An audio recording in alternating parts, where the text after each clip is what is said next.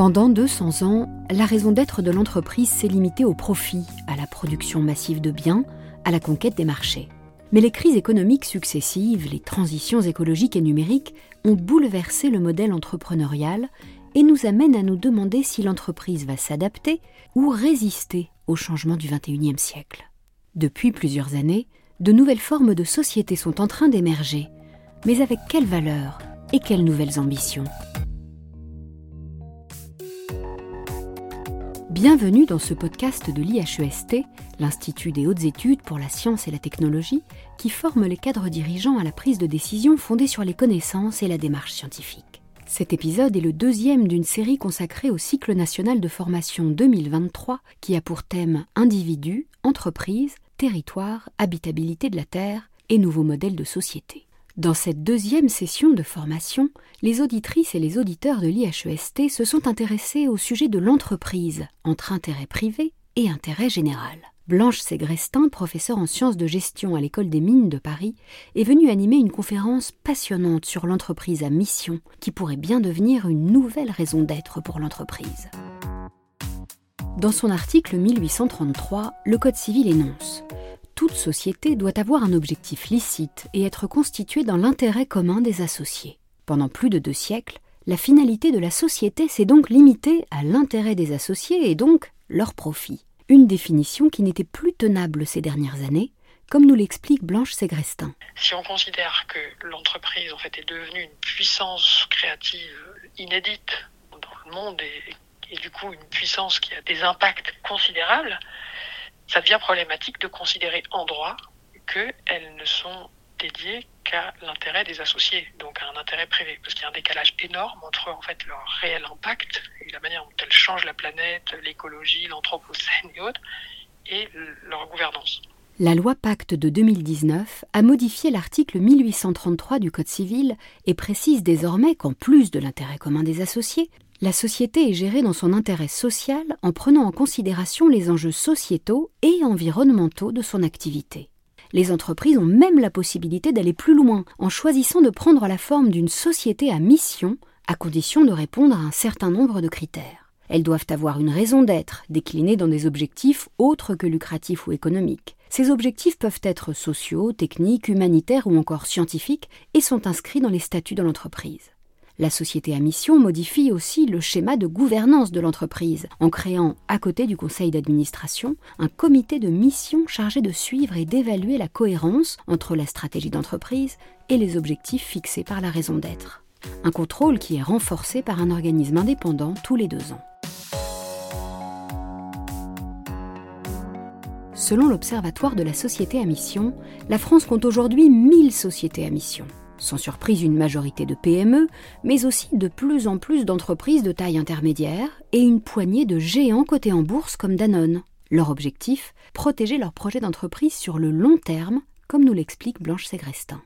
Dans n'importe quelle entreprise, n'importe quelle société, à partir du moment où l'actionnariat peut changer, on ne sait jamais éventuellement comment est-ce que le conseil d'administration, élu par les actionnaires, orientera la stratégie à terme. Donc là, le principe, c'est de protéger une orientation, un projet d'entreprise, et donc un certain nombre aussi de promesses à l'égard des différentes parties prenantes. Donc effectivement, ça peut être euh, en fonction de la situation de l'entreprise, quels sont les horizons qu'on présente à ses salariés ou au territoire qui nous accueille ou à certains clients. Et par exemple, une entreprise qui vend à des, ONG, ça peut être important pour les ONG de savoir quelles sont les orientations sur la durée de l'entreprise. En économie, on a souvent opposé l'entreprise à l'association en ne valorisant que son activité marchande. Ainsi, le dictionnaire Larousse définit l'entreprise comme une organisation économique ayant pour vocation de produire des biens et des services destinés à la consommation avec pour objectif la maximisation du profit. Blanche Ségrestin dénonce une approche un peu fruste qui ne saurait s'appliquer de la même manière aux 3 millions d'entreprises recensées par l'INSEE, des micro-entreprises aux multinationales d'autant qu'on manque cruellement d'une appréciation de ce qu'est réellement la fonction du dirigeant d'entreprise. La notion de chef d'entreprise n'est pas définie dans le droit. En fait, le droit ne reconnaît que des directeurs généraux qui sont des mandataires sociaux. Ça veut dire c'est ceux que va déléguer le conseil d'administration pour gérer les activités au quotidien de l'entreprise. Mais c'est un statut extrêmement fragile en droit puisqu'ils sont révocables à Newton. Et surtout, en fait, on n'a pas qualifié la nature leur mission. On le comprend bien, il est urgent de redéfinir le rôle des dirigeants qui ne saurait être limité aux seuls intérêts des actionnaires. Jusqu'à la révolution industrielle, les relations entre employeurs et employés se limitaient à des contrats de louage de services. Concrètement, on était payé pour une tâche effectuée. Mais la mécanisation a obligé les dirigeants à former leurs ouvriers à des techniques en constante évolution et donc à les fidéliser sur un temps plus long. C'est ainsi qu'est né le contrat de travail proprement dit, à travers lequel le chef d'entreprise est responsable de la sécurité de ses employés, aussi bien que de leur avenir au sein de l'entreprise. Cependant, il faut attendre le début du XXe siècle pour qu'émerge une véritable science du management dans laquelle on ne voit plus l'entreprise seulement comme l'espace de production de biens ou de services, mais bien comme un lieu de développement de potentiel et de création collective. Tant que les actionnaires sont des personnes physiques investies dans l'entreprise, tout le monde a intérêt à ce que cette dernière se renouvelle, prenne des risques, soit la plus compétitive possible. Mais la donne n'est plus la même à partir du moment où ces personnes physiques sont remplacées par des grands fonds d'investissement privés avec des masses sous gestion considérables et une grande variété de placements.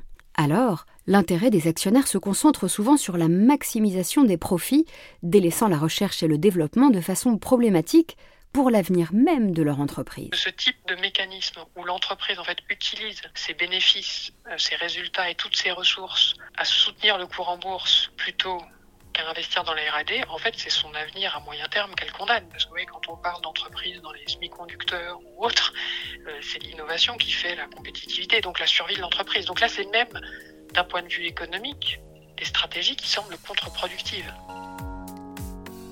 L'un des enjeux de la loi Pacte est de redonner à l'entreprise un rôle central dans notre société en lui permettant d'expliciter le projet qu'elle construit qui va nécessairement transformer le monde dans lequel on vit.